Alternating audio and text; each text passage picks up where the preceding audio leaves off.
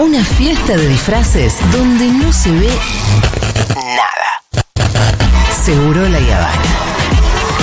Pero qué disfraces.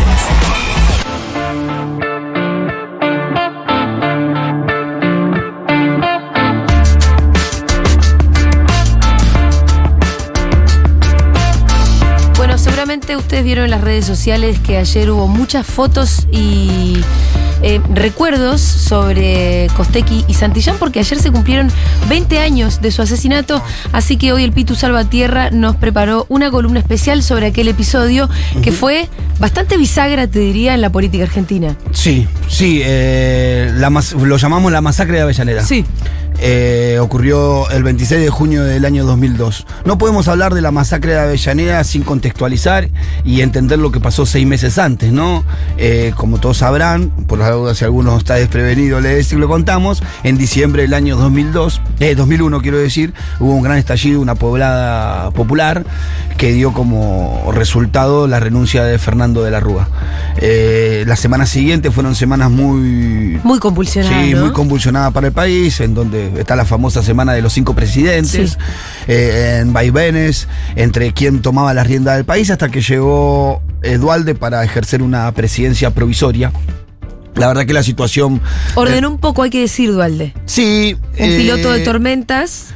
Sí, ordenó un poco algunos meses, pero Sí. no cambió nada de fondo y la situación social lo llevó a tener que llamar a elecciones seis meses Sí, después sí, de haber claro. asumido el cargo, ¿no? Tampoco pudo controlar mucho. Sí creo que hubo variantes económicas que, que- que fue estableciendo el gobierno de Dualde que le sirvieron después a Néstor como para apancalarse, apalancarse y hacer un buen pro- gobierno. Pero bueno, el 5 de enero, después de, de asumir eh, Dualde, el Senado de la Nación aprobó un proyecto de ley que ordenaba la devaluación del peso por primera vez en 10 años, con fines de mejorar la competitividad frente a los productos importados.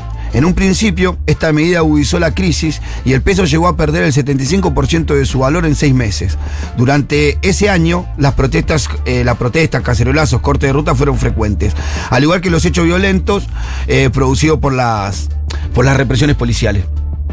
Según los datos oficiales, vamos a dar un contexto de cuál es la situación económica. Según los datos of- oficiales, eh, el, 54, co- el 51,4% de la población, que era aproximadamente 18.2 millones de personas, se encontraba por debajo de la línea de la pobreza. Y la cantidad de indigencia aumentó en los primeros cinco meses de ese año a un 42,5%, que era algo así de 7,8 millones de personas. O sea, eh, 18 millones de personas estaban por debajo de la línea de la Sí. pobreza y 7 millones, 7, 7.8 millones de personas estaban por debajo de la línea de la indigencia. Sí.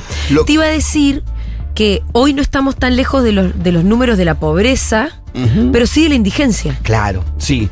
Ah, en- en- Entendamos que en estos, en estos años recién empezaban a salir los planes jefas y jefas de familia. Había, empezaba a formarse la cobertura social que no te rescata de la pobreza, pero sí de la indigencia. Mira, lo que te marcaba estar por debajo de la línea de la pobreza lo marcaban eh, los ingresos de 626 pesos mensuales para una familia de cuatro integrantes, que representaban 155 dólares en ese momento. Y la línea de indigencia eh, estaba por debajo de los 266 pesos, que eran 66 dólares. Eh, creo que se cobraba 150 pesos el plan jefe de familia. Bueno, igual eran otros valores, no es como ¿no? difícil ahora. Eh, pero si pensar vos, cuánto si es vos el- para no ser de- indigente necesitabas 266 pesos y el Estado te da 150, entonces todos los Claro. que cobraban eran bastante indigentes. Claro, hoy cuánto necesitas para no ser indigente. Eh, creo que algo así de 50 mil pesos, 48 mil pesos creo. Creo que está por ahí. Eh, según el INDEC de ese año, la canasta básica de alimentos aumentó su valor en un 35,7%. En el, en el Gran Buenos Aires, este es un número que me impactó, en el Gran Buenos Aires en esos días se dio un aumento de 2.500 pobres y 1.625 indigentes por día en el periodo entre mayo del 2000 y mayo del 2002. Entre mayo del 2000 y mayo del 2002, todos los días había 2.500 pobres más. Y todos los días había 1.625 indigentes más. En este contexto, eh, las organizaciones empezaron a plantear un plan de lucha, por supuesto. Sí. Veníamos del conflicto del 2001, del diciembre del 2001. Era una sociedad bastante efervescente eh, políticamente. El estallido había dado lugar a pensamientos de reconstrucción de la sociedad en líneas completas. Entonces las organizaciones en este marco siguen, estas son las organizaciones que venían desde mediados de los 90 dando la pelea, los piqueteros, eh, que fueron transformándose en los MTD y que tuvieron, eh, empezaron a tener cada vez más protagonismo a, a finales de los, de los 90, a principios de los 2000 y llegaron al conflicto del 2001, eh, siendo protagonistas en el, en- en el levantamiento de todo el conurbano bonaerense. Muchos de ellos no pudieron pasar a unirse con las cacerolas en Capital hasta la noche de ese 2001. Sí. Entonces eran las organizaciones que habían venido creciendo durante mucho tiempo, eh, durante todos estos años. Llegado los primeros meses del año 2002, eh, hubo una asamblea general de piqueteros, de la coordinadora de piqueteros y de todos los MTD, el 21, 22 y 23 de mayo. Esta asamblea se dio en un club, en el club Gatica de. para ser, lo tenía de Lanús. Eh, Lanús. De Lanús, ahí cerca, en el límite entre Lanús y Avellaneda, en donde las coordinadoras def- definieron un plan de lucha y se definió la manifestación, una gran movilización para el 26 de junio, que iba a cortar todos los accesos a la ciudad de Buenos Aires. Eh, a raíz de este, de este anuncio empezaron a haber pronunciamientos de los, de los distintos funcionarios públicos, ¿no? En el camino hay algo que es muy particular. El presidente Dualde ratifica que no va a ser llamado a elección, que no va a haber llamado a elecciones anticipadas, sino que se va a continuar con el plan y que cualquier, y que él consideraba que la conflictividad estaba bajando abruptamente. Mm. Cuando se decide el plan de lucha, el, 20 el- el- el 24 del 6, el jefe de gabinete Alfredo Atanasov advierte que el gobierno nacional utilizará todos los mecanismos para hacer cumplir la ley ante una movilización de organizaciones sociales prevista para el 26 en el puente Pueyrredón, que une la ciudad de Buenos Aires con el partido bonaerense de Avellaneda. Llega el 26. Después de varias semanas en donde hubo declaraciones cruzadas tanto de las organizaciones, los movimientos de trabajo desocupados, los piqueteros, con funcionarios del gobierno nacional en amenaza de represión. A pesar de todo eso, las organizaciones deciden movilizar. El día 26 temprano, las organizaciones empiezan a irse, a, eh, cada militante empieza a ir a los puntos de, de- de- De los accesos, encuentro. ¿no? De encuentro. Sí. se conforman las dos grandes columnas que estaban re- eh, responsables de eh, cortar el puente Pueyrredón. Eh, una columna viene por Pavón, muy nutrida, eh, a cargo de los MTD, Aníbal Verón y distintos MTD, y otra columna muy grande también viene por Mitre, más a cargo de la coordinadora de piqueteros. Lo paradójico de esto es de que la policía, eh, eh, particularmente en esta, en esta manifestación, hace una cosa, deja un grupo de policías con un grupo de, de- de prefectura, no de prefectura, de, de policía, pero los, ¿cuáles son los que, los, que, los que vienen con los palos largos? Se me fue el nombre. Eh, De, la- de las fuerzas de de seguridad. la, de la policía. Bueno. ¿Gendarmería? sí, no, el grupo, el grupo de choque de la Fuerza Bonaerense con un grupo de policía de la Comisaría Primera de Avellaneda a cargo del comisario Franchotti. Sí. Ellos se quedan en el medio, de- en el punto exacto donde se iban a encontrar las dos columnas, quedando en el medio. Es lo que primero llama la atención a todos los medios, que ellos no se corrían. Era un grupo que no superaban los 50 policías, 40 policías en el medio de dos columnas de cientos de miles de personas. Sí. Las columnas se fueron acercando. Cerca de las 11 y 20 de la mañana ya estaban eh, las dos columnas visibles a 100 metros cada una con la policía en el medio. En el medio del puente. La- en el medio En de la entrada al puente. Ok. Donde se unen las dos, las dos avenidas. Sí. Que va, desemboca justo a la subida del puente Pueyrredón. Ahí se encuentran la- las dos columnas y empiezan a acercarse. A- eh, por supuesto, se respira en el aire la tensión, la policía se empieza a poner inquieta y en esos tiempos la primera columna de las movilizaciones eran de jóvenes encapuchados con palos, que eran la- la- las columnas de seguridad de los piqueteros. Cuando estas columnas de seguridad llegan a estar a pocos metros de la policía, ocurre un hecho particular. El, el comisario Franchotti hace que otro policía le pegue a un chico Sí. para que lo corra. Esto lo ve una mujer que está atrás de ella y una mujer con un palo que era de coso, se le acerca y le pega un palazo por el medio, por la, por la cabeza al A comisario, Franchotti. a Franchotti. Eso produce una balacera tremenda que podemos tener algunos audios en este momento.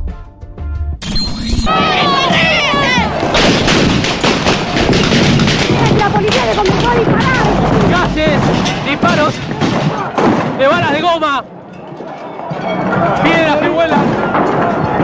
Esta situación se ha descontrolado. Tremendo lo que está ocurriendo. Grandes enfrentamientos en la zona. La policía dispara Tremendo. contra los piqueteros. Estos están retrocediendo hacia el puente. La situación está completamente fuera de control.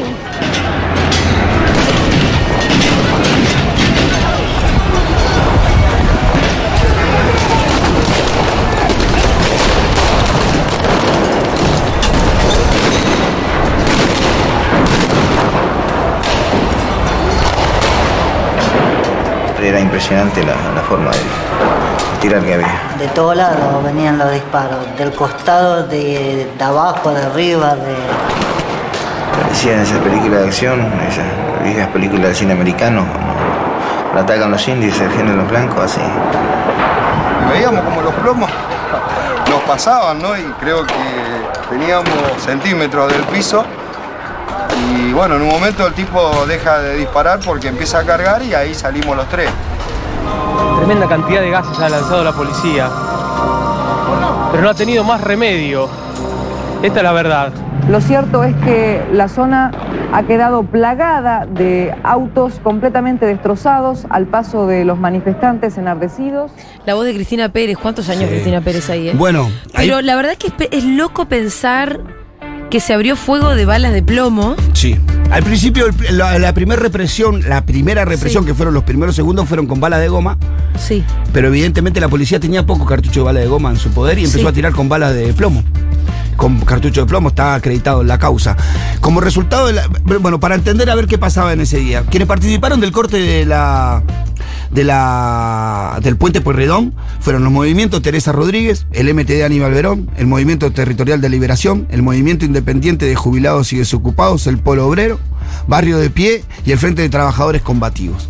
El sector de Luis de Lía, la Federación de Tierra y Vivienda y la corriente clasista combativa no acordaron el plan de lucha por estar en permanente diálogo con el gobierno de, de Eduardo Dualde. Como resultado de esta represión que nosotros, eh, bueno, la- la- el despliegue de las fuerzas que estaban en el puente de, de Pueyrredón en esa, en esa mañana era la Policía Bonaerense, la Policía Federal, la Prefectura Naval y la Gendarmería Nacional. Todos. El armamento con el cual contaban eran bastones, escudos, pistolas lanzagranadas, pistolas y escopetas con bala de plomo. Digo esto porque en algún momento se intentó plantear esto como una, una pelea o un combate entre piqueteros, entre movilizados y la policía. La policía. Como si hubiera un pie de igual- de Claro, igualdad no puede entre- haber un combate entre dos sectores cuando uno va con un palo y una capecha el otro tiene todo este armamento, ¿no? No, claro, to- Eh, to- estaban todas las fuerzas. Claro, bajo ninguna circunstancia podía ser una lucha. Cosa. El saldo de la represión fueron 160 detenidos, 33 heridos con bala de plomo y dos muertos. Dos muertos que podían. Podrían haber sido muchos más. Sí, porque si vos tenés 33 heridos con bala de plomo, es porque podrían haber sido 33 muertos. Sí, porque a 33 le pegaste con bala de Le plomo. pegaste que ¿Cuántas podrías haber tiraste? matado. De esos ¿Y 30 cuántas tiraste? Pod- Podría haber sido mucho peor, la verdad. y, y de esos 33, 12 Sí. fueron heridos con bala de plomo en el tórax o en los ojos. sí. Entonces podrían haber sido mínimo 15 los muertos en Sí. este momento. Eh, la verdad que la represión empieza eh, en, la, en- la- subida al puente y las, fuerzas que estaban apostadas arriba del puente empezaron a bajar y empezaron a correr a las dos columnas, cada una por la avenida en la que venía, ¿no? Eh, unas por Pavón y otra por Mitre.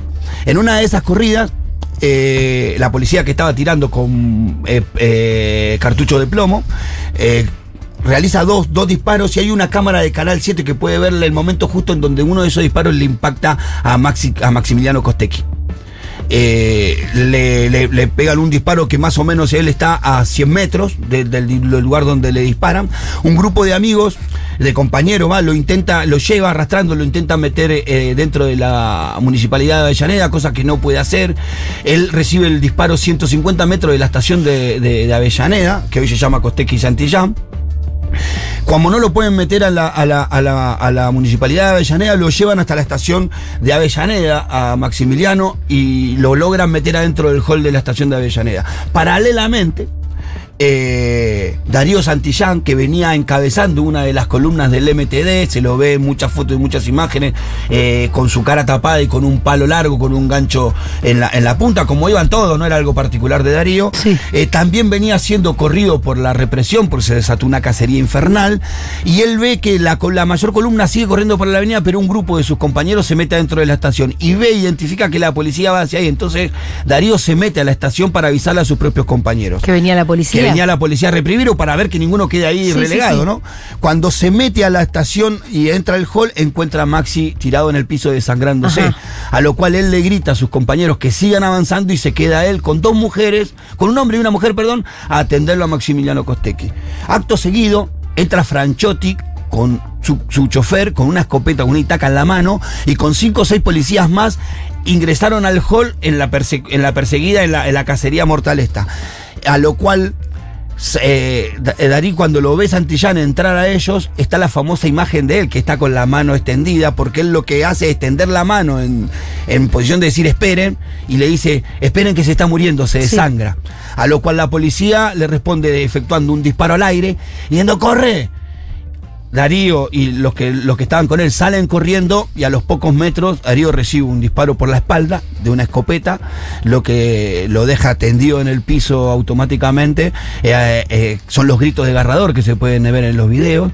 Eh, se ve el, caminar de la policía que va y viene, vuelve Franchotti con otro, lo toma de los brazos, lo arrastra a Darío Santillán hasta sacarlo del hall, hasta sacarlo a la vereda de la, de la estación Avellaneda y dejarlo tirado atrás de un puesto de diario entre, una, ca- entre el cordón y el puesto de diario. Y mientras tanto, otro policía le subía los pies a Costequi eh, sobre una columna, estando en pleno hemorragia, cosa que le provoca la muerte, porque lo que había que haberlo hecho era tornicarlo, no subirle las piernas para que la sangre Sí. circule más rápido, ¿no? Sí, Eh, después está la famosa foto de Quevedo, era el otro policía, Sí. ¿no? Eh, sobre el cuerpo de Maximiliano Costecchi, como si fuera un cazador, eh, que, el, que el fotógrafo la, riéndose. la relata así, que hay una. que el fotógrafo, no me acuerdo el nombre, eh, hay un apellido difícil de pronunciar, Ko- Ko- Kowalewski, algo así, eh, perdón por eso, eh, que dice que hay una mueca ahí que no, no termina, no termina de vislumbrar que se estaba riendo realmente, pues o estaba una mueca, pero la, foto pareciera parece un- que se está de un cazador con su presa tirado en el piso después Y riéndose. ¿no? Sí, Sí, es una, una foto simbólica que creo que marca mucho en la opinión pública lo que pasó. Eh, en realidad, el, el disparo que, que- que mata a Santillán se lo atribuyen a Alejandro Acosta, que era el chofer de Franchotti, que era el que venía atrás. El- lo paradójico fue la cobertura de los medios. Bueno, no, no nos debería extrañar, ¿no? Los medios, al- el mismo día. la- Ahora no nos extraña, pero en Sí, ese momento claro, fue como, sí. ah, te, te pueden mentir así. Claro, bueno, el día 27 a la mañana, que fue el día posterior, aparecen los diarios cubriendo la noticia. Sí. Eh, los diarios hablan de enfrentamientos entre, entre las distintas facciones de los piqueteros, hablan de piqueteros armados, con armas de fuego y con un montón de cosas, y hacen abonan a la declaración de la policía de que la policía había reprimido solo con bala de goma y que había estado a 100 metros de estos lugares. ¿Y Lo de para- los muertos qué dicen? lo paradójico, no, que no tenían nada que. Dice que los muertos habían sido muertos por una rivalidad entre las distintas Ah, facciones. mirá. Lo paradójico es que las organizaciones ven la foto de tapa de Clarín. Sí. Y en la foto de tapa de Clarín es una foto en movimiento, Sí. donde hay figuras fantasmales que se mueven. Sí, Y uno es de esta. los militantes, claro. No, es otra que es más Ah. fantasmal inclusive. Eh, que, que no se ve con clara, lo único que se le ve es la gorrita y la campera, se le identifica a Santillán. Entonces ahí los, los compañeros se dan cuenta de que Darío estaba vivo Sí. cuando ellos decían que estaba muerto y que había sido corrido por la policía, que la policía no estaba a 100 metros. Y lo que dijeron, si Clarín tiene esta foto, tiene que tener la secuencia completa. Ajá. Claro. Verdaderamente, Clarín tenía la secuencia completa. Que esa es la foto que aparece en el famoso título de la crisis causó de nueva muerte. Claro, la foto fantasmal es con el título La crisis causó dos nuevas Sí. muertes. Eh, no fueron la policía, no fue la represión, La, la, crisis. crisis. Sí, sí, una, una especie de entelequia a la que no puedes responsabilizar concretamente porque es la An- crisis. Ante, an- an- ante los hechos que habían pasado y, y el relato de todos los que habían estado ahí, en donde habían visto cómo había ocurrido, es más, el día 27 se presenta una persona al juzgado a declarar de que había sido testigo de cómo mataron al pibe. Y la frase fue: Yo vi una ejecución, lo mataron como un perro por la espalda al flaco. Ahí empieza la presión social para que Clarín entregue la secuencia de fotos y diga bien cómo- qué es lo que pasó. Todo da a decir de que esa foto Clarín ya la había visto el mismo 26 a la noche Ajá. y había decidido poner otro título Sí. y había decidido tapar que ya sabían que la policía había matado, Había matado a la gente. En el diario del día 28 a la mañana, eh, Clarín publica toda la foto, la secuencia entera, en Ah. donde queda claramente cómo la policía casó a Costequi y casó a Santillán y lo dejó morir como un perro en una estación de servicio, en una estación de, de trenes. La verdad que la causa fue tomada, el caso fue tomado por, eh, por el fiscal Juan José González, quien motivado por el resultado de las autopsias solicitó la requisición de las armas de 120 policías que ese día.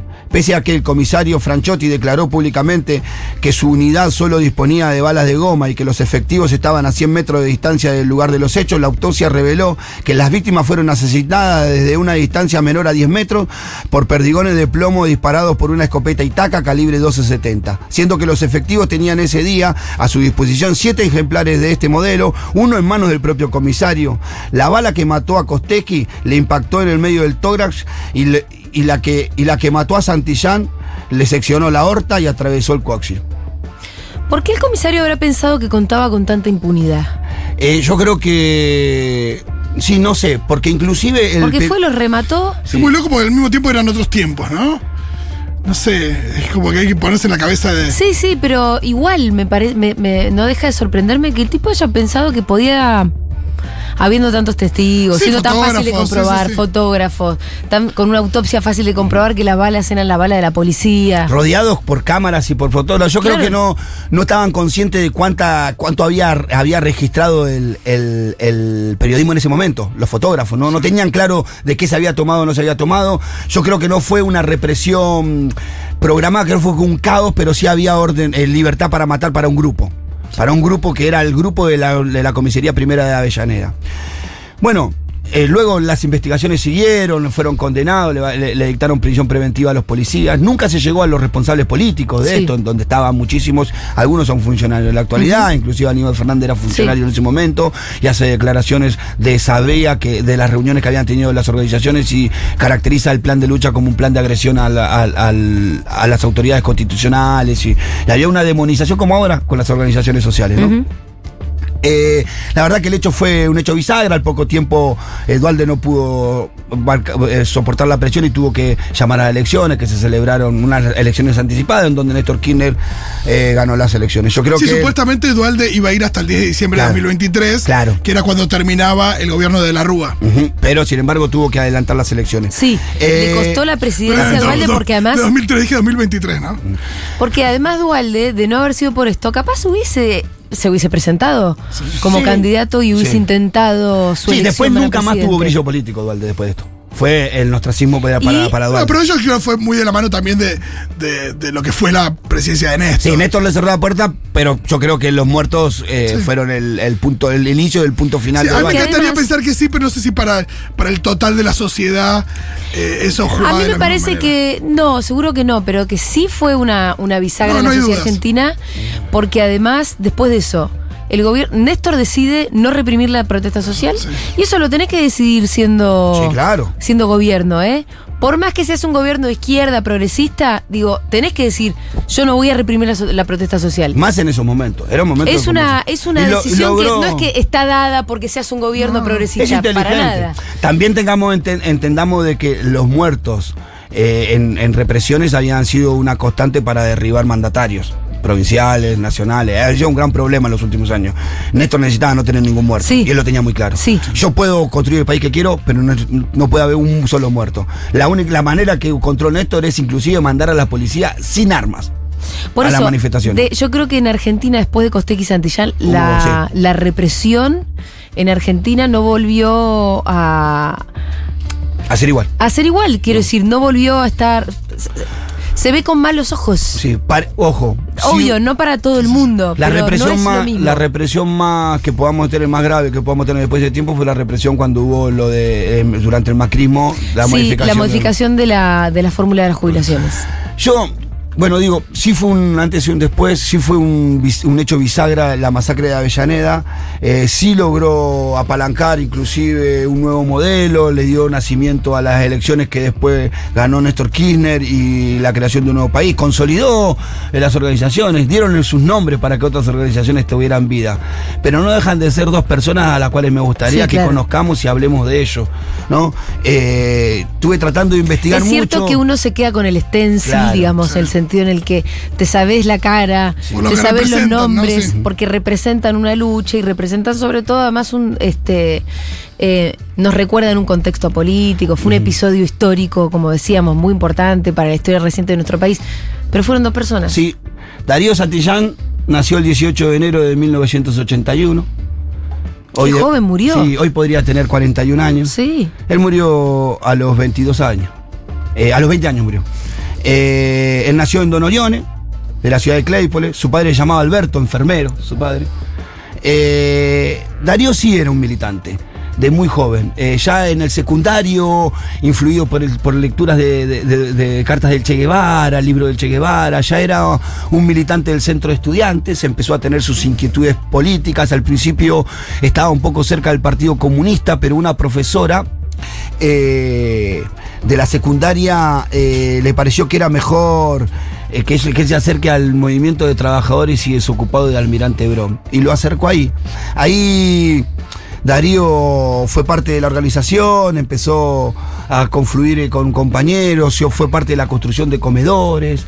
Eh, como, como, como el espacio de, de creación propia, él creó una bloquera una cooperativa que hace bloques en Almirante Blón, en el partido de Almirante Blón, un militante muy comprometido, un militante eh, desde- de- eh, nacido en una familia solidaria, eh, en donde recibía en su propia casa al grupo incipiente. El grupo de él, que era una organización muy territorial, termina confluyendo ya por eh, al principio del 2000 con recién con el MTD. Primero una, una organización de barrio Noriones.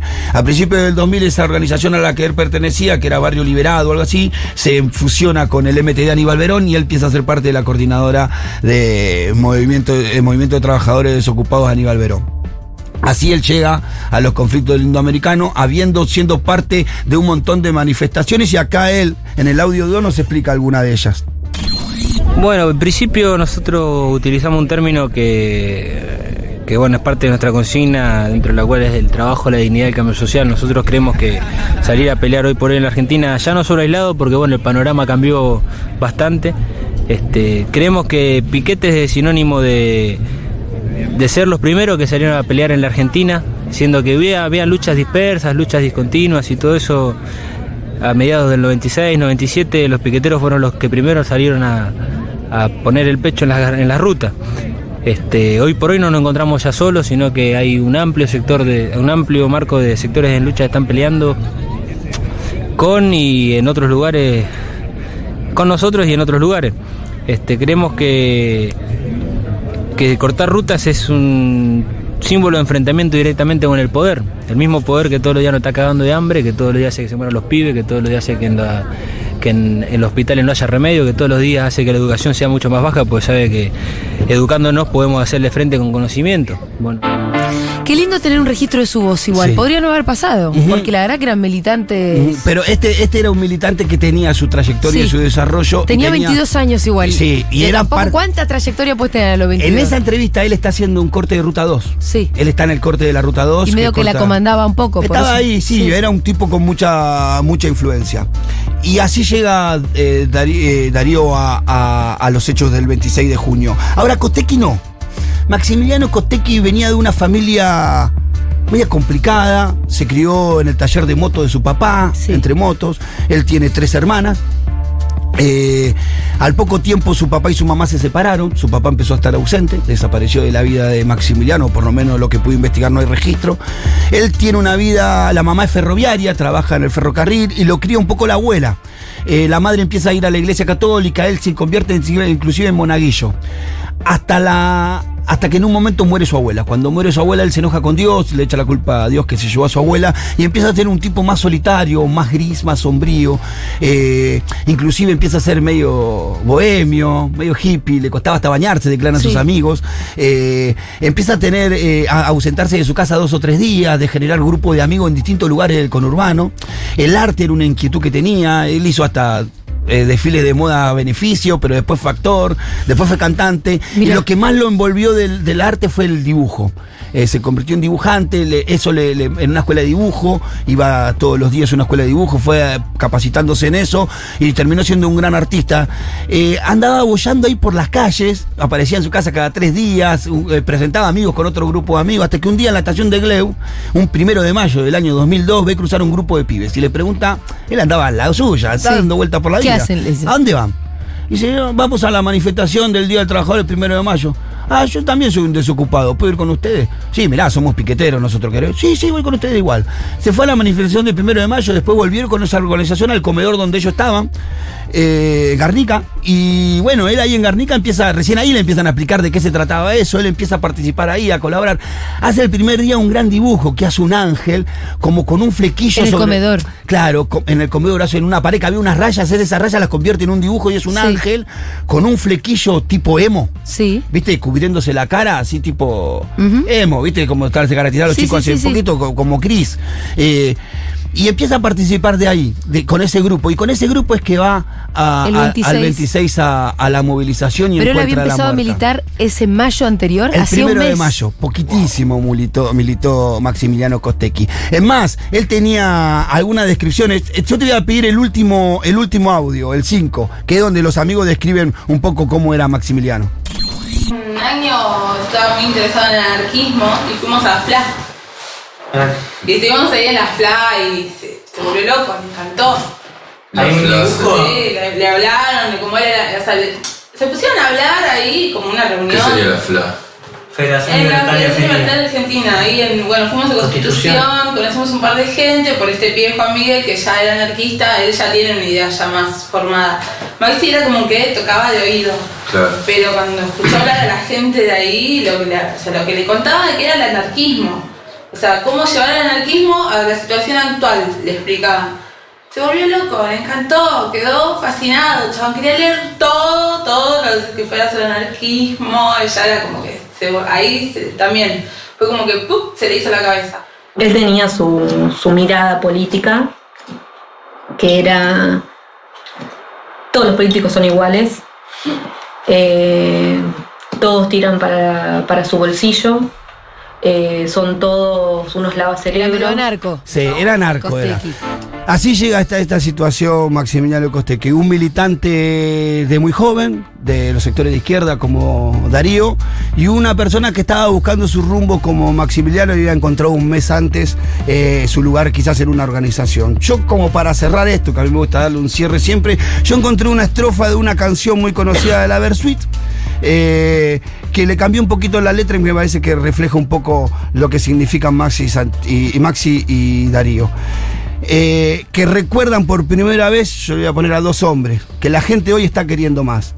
Con el tiempo se nos fueron para la cresta de una ola que no para de crecer. Hoy su cara está en todas las remeras.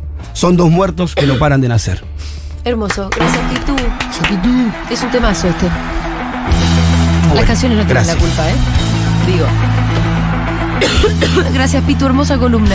Yo la verdad que no sabía todas estas cosas de ellos. Sí, yo quería saber mucho de ellos, porque del otro se sabía mucho, pero de la vida, que fueron hermanos, que fueron hijos, que Cierto. sufrieron, que tuvieron familia, que hubo una mamá como la de Darío, que después que murió él a los seis meses se murió. Eh, hay una familia que sufrió mucho y que no hay que dejarla de mirarla.